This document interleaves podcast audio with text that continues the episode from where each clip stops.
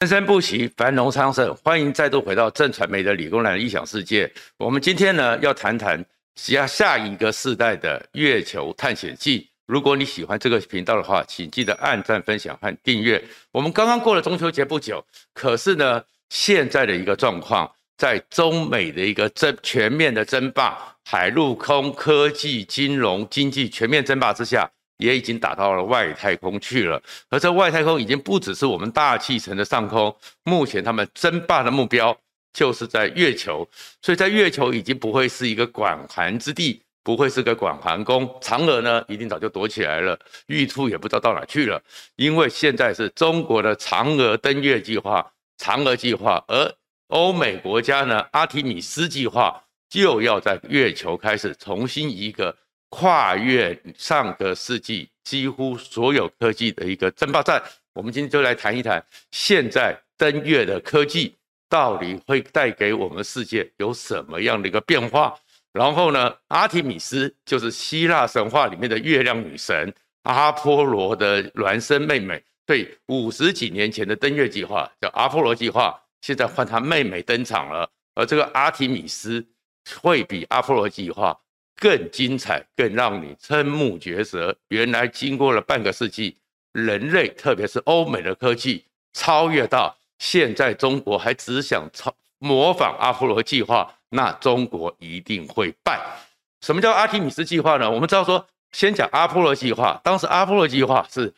中美国和苏联争霸的一个象征，科技能力的一个象征。而整个状况是，整个苏联呢，比较是利用现有的，但是用国家之力把它无限大的大型化、量产化，所以当时的苏联抢到了整个希特勒的 V2 火箭的团队，开始做出了洲际弹道飞弹，开始利用整个希特勒团队，他们的能力就是做更大、做更猛、做更多，然后在很快的，也在一九五七年史波尼克上去之后，感觉上。苏联是赢了，而美国这种国家，它的逻辑就不一样。它的逻辑就是，如果只是用现有的，我不可能超越。所以，美国甘乃迪给了十年的一个预算，十年的一个计划，要做就做最难的，所以要去登陆月球。而这个登月计划到目前为止，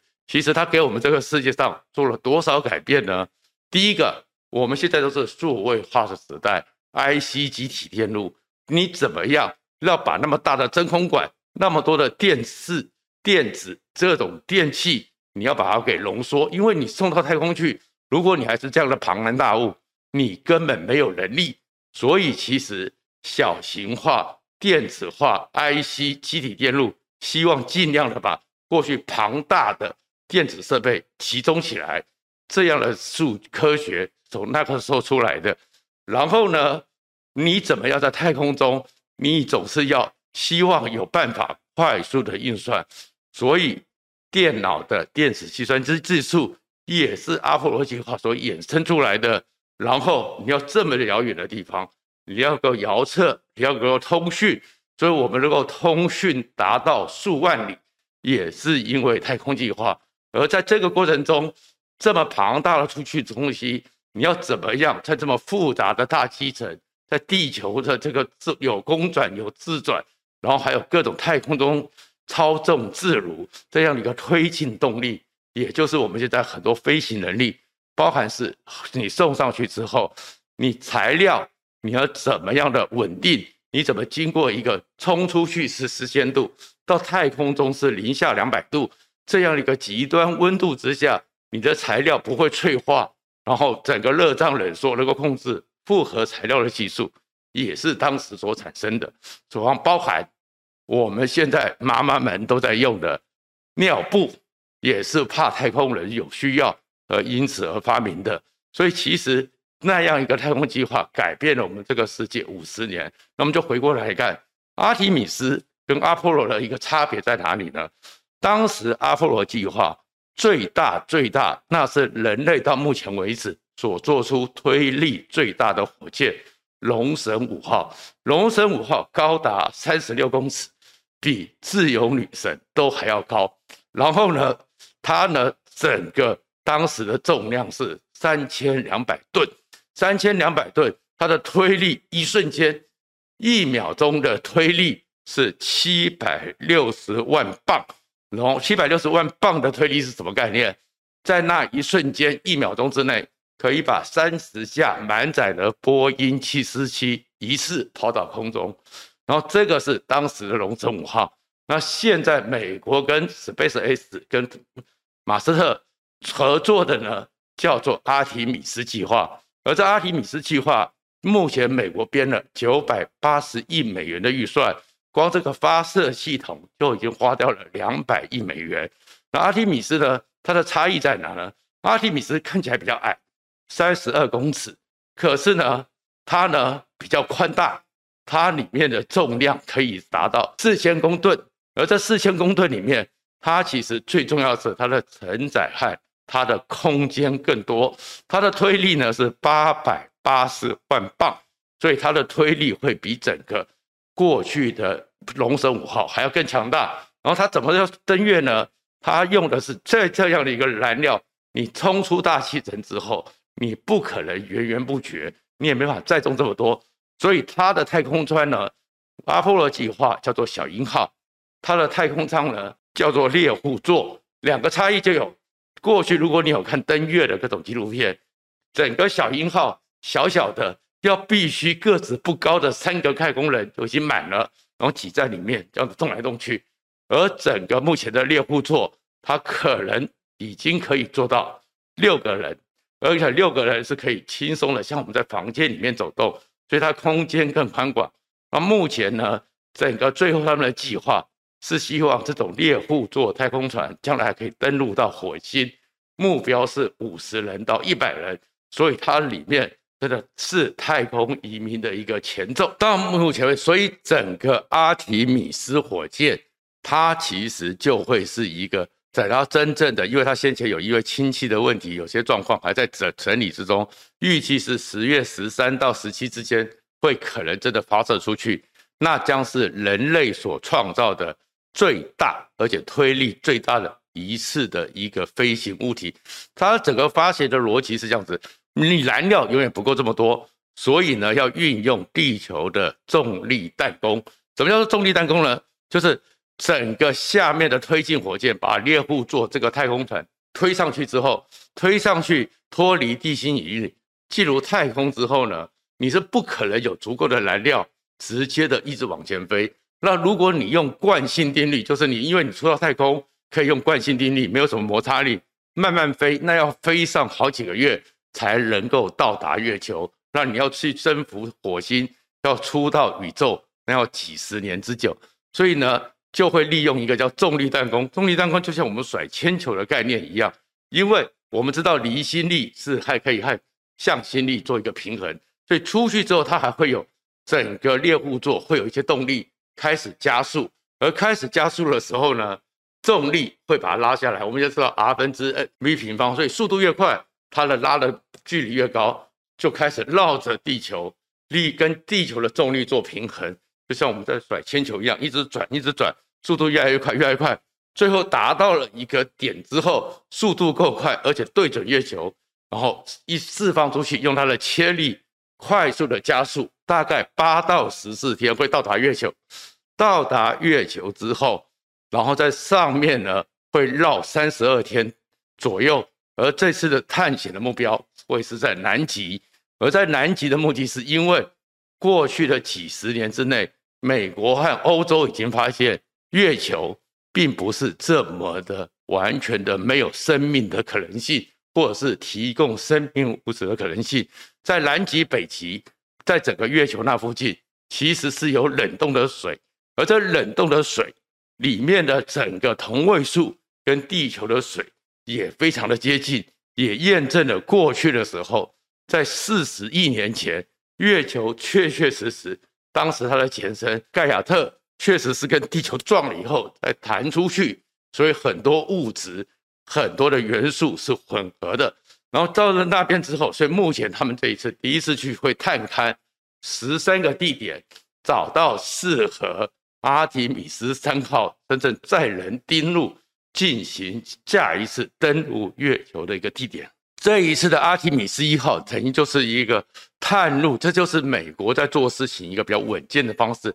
先用一个无人的，但是把整个流程走一遍，找出中间的各种细节，探路之后，而可能到阿提米斯二号的时候，人不会登陆，但是可能会载一些生命体再去绕行一遍，确认可以把人给找回来，完全走一边。第三次阿提米斯三号就会正式的有人去登陆月球了。而在登陆月球的阿提米斯离开之前呢，阿提米斯这一次呢，还会在最后。丢下十颗微卫星，大概每个微卫星呢，大概都像一个皮鞋盒这么大，在整个月球上空持续的收集资讯，持续的观测回来。而这样一个微卫星概念，其实也是将来让整个月球有可能创造利于生命生存的一个环境。为什么这样讲呢？在同时的时候，整个火星上面，美国的。毅力号这艘太空船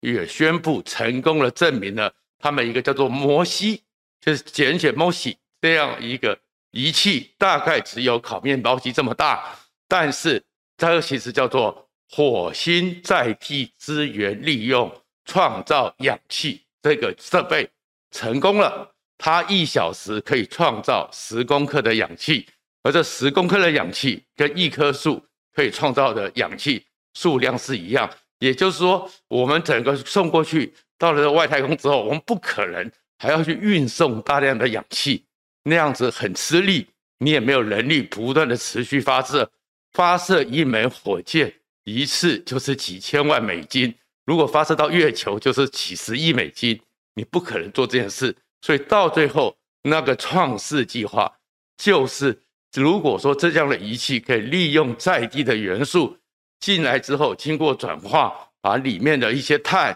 一些各种的状况一样，然后重新结合，把它提炼出来、释放出来，那就很像三十八亿年前的地球。三十亿年前到十二亿年前地球，地球的氧是很少的，很少的时候，就是因为绿岛出现，创造了那么多，不断的吸收氧化碳，把铁给吸收掉，最后创造了我们今天能够呼吸的百分之二十一到二十三的氧气。也就是可以改变那边的生存空间，所以美国的科技也已经在做一个创世纪的改变。然后另外呢，在美国的整个喷射推进实验室里面，已经开始做了很多练习，就是 3D 列印太空建筑。也就是如果你真的要在火星或在月球上，你要有人能够居住，你还是需要一个封闭的空间。可以保障你在里面不受到辐射线，可是你也不可能从月地球上不断的运送各种的物资上去，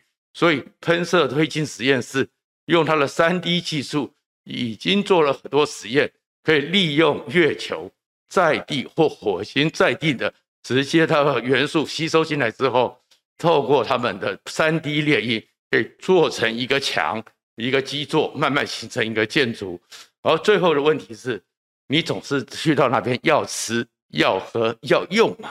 那你的这些状况怎么来呢？过去的几次阿波罗计划，美国曾经从月球拿回了一百多公斤岩石和土壤，所以在奥巴马时代，为了重返月球，他们也做了很多实验。这个实验就是透过月球的土壤，证明了地球上有十二种植物是可以在月球上的土壤是可以成长的。所以到时候一个所谓的生态圈二号在月球可以形成，而到月球可以形成之后，就可以准备再往火星前进。所以这个叫做美国的重返火星、重返月球的计划。那它跟中国的差别又是什么呢？我们可以接下来继续进行分析。中国呢也打算在月球上跟美国争霸，但是中国呢现在已经宣称他们呢。要在二零三零年的时候，也是在月球建立科考站。可是我为什么讲说，如果中国真的去跟美国这样子玩，刚刚看到美国那些科技都是中国根本没有想象，因为中国到目前为止，长征五号、长征几号还是在模仿当年的龙神五号，还是一样非常强大的推力，然后就以为说它的钱多嘛，它可以不断的送过去，所以中国是不是真的？中国已经有像是整个火星那样子一个 MOXIE 这样一个设备和技术吗？没有。那另外一个状况是，中国呢也是只会用烧钱的方式，所以他们确确实实现在不断的发射飞弹，不断的发射的火箭，然后要证明说他们有这个能力。可是任何人去看都知道，他所做的规模数量是多，规模好像比较大。但是都是五十年前的基本逻辑，而美国呢，一直闷不不动声，一出手就告诉你说我已经领先了五十年。所以如果这样一个情况，我们常常讲过，在整个太空界里面，就是说你把一公斤的物体抛送到离大气层，就是整个我们地表上到大气层，就是八十二公里之外。这个地方你就需要一公斤的物体，你就需要一公斤的黄金的支出。所以美国为什么在这个时候要跟中国做这个竞争，就是让中国走入苏联的后尘。当时的时候，美国呢面对苏联的争霸，美国呢用它的高科技让苏联要去跟，可是呢美国的 GDP 远高于苏联五倍，所以美国的算法就是。我只要每年增加百分之三的 GDP，用包装一个叫很漂亮的星战计划。我每年只要加百分之三，苏联就要加百分之十五，才能跟我们匹配。那等到七年之后，苏联就垮了。这是当时温伯格所讲的。所以果然，星战计划之后，最近逝世的戈巴契夫就上当了。那现在就回来，美国现在其实面对中国的争霸，而中国并没有像美国一样是直接的。军民合作，长技移民，把很多的智慧、很多的技术，用真正严苛的、严格的、大量的训练。全世界三分之二的理工博士都在美国养成，全世界高科技的产出地都在美国，不像中国只是偷。那这样的情况之下，你中国要跟美国争霸，那你就可以去算一算，一个阿提米斯，美国要准备九百八十亿美元。那你中国是九千八百亿还是九兆八千亿？你中国现在的经济情况撑得住吗？然后另外一个刚刚讲了这么多的一个精细的能力，当然是晶片。所以你会发现说，为什么美国现在对于中国的晶片战争打得这么精准？EDA 让他没办法在半导体七纳米之下有更先进的 IC 设计能力。然后呢，整个生产设备，半导体的生产设备。让中国没办法进入三纳米，然后现在呢，又开始针对整个辉达、MD 一些人工智慧绘图晶片的晶片开始对中国限制。那这个状况之下，所以习近平在中国的最近开了第二十七次深化改革会议，就说他要自己抓，他要来直接指导中国的科技不能被掐脖子。那其实。习近平已经上当了。刚刚所提到的那些阿提米斯，那些科技都不是中国现在能够想象的。而习近平这样一个程度，这样一个水准，习近平要烧多少钱呢？而以中国现在也跟一九七零年代、一九八零年的苏联一样，经济开始走下坡，社会内部的矛盾正在持续之中。所以，整个阿提米斯和嫦娥战争，我们可以预见。中国真的跳进去的话，苏联解体就是它的未来。